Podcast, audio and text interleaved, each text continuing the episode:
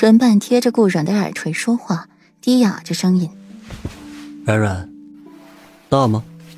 满意你见着的吗？”语气里是满满的恶趣味。知晓顾软脸皮薄，可还是忍不住要去调戏他。你闭嘴！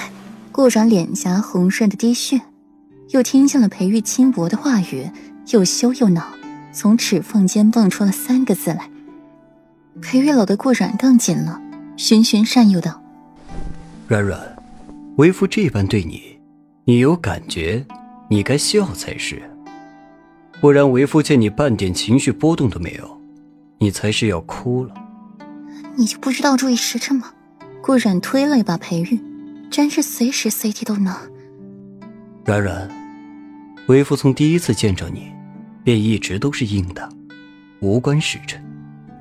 裴玉拥顾染入怀，语调愈发的温柔如水。那我怎么没看出来？哼，真会找借口。第一次初见裴玉的时候，清贵家公子，术士的谪仙，骄矜自傲，让人不敢上前和他说话。总觉得和裴玉说话便是对他的玷污。顾软那时候见着裴玉也吓得够呛，现在却说他见着自己第一眼就是管不住自己的下半身了，借口。他怎么没瞧出来？软软，你又不是为夫，你怎么知道为夫心里想的是什么？再说了，软软，你又没有透视眼，如何知道为夫身体的变化？裴玉话越说越放肆。越说越放浪形骸，什么粗俗话都说得出口，宛如世家纨绔的性子又出现在了裴玉身上，与往日的清贵公子判若两人。你这是很值得炫耀吗？顾软气急，完全搞不懂裴玉脑子里是怎么想的，居然还拿这种事出来炫耀。夫君，你这一面要是被旁人知道了，那些女子的心不得碎成渣？心中的白月光成了披着羊皮的狼，这反差可不是一般的大。无妨，为夫只给夫人治教，还穿衣吗？经过了一番挣扎，顾软衣衫飞乱，春光外泄。看到那血姬，墨色的眸子微微沉下。穿。顾然此刻好伺候的紧，让做什么便做什么，乖巧温顺的模样让裴玉稀罕的不行。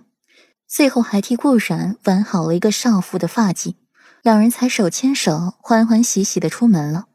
对外面两个人，他们的恩怨情仇让他们自行处理。北郡的夜市极为热闹，光是这十里长街便是令神驻足流连忘返。十里长街一片的火树银花，集市熙熙攘攘，叫卖灯笼的声音此起彼伏，不绝于耳。各式灯笼映照。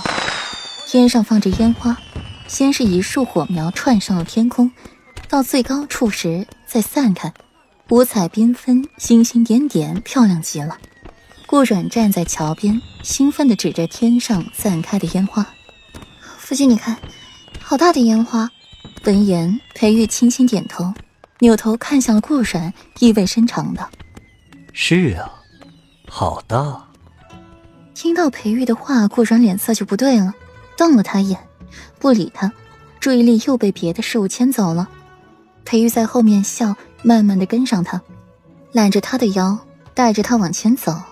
最后在一座月老庙停下，庙中在举办活动，称为姻缘节，不是结百年之好的结，而是劫难的劫。这倒是勾起了顾软的兴致，兴致满满的拉着裴玉过去。裴玉寒眉一皱。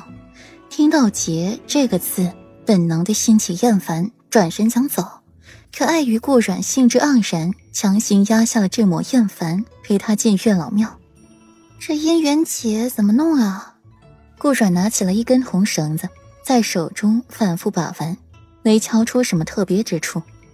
哎，看这位姑娘，这一定是和夫君出来逛庙会的吧？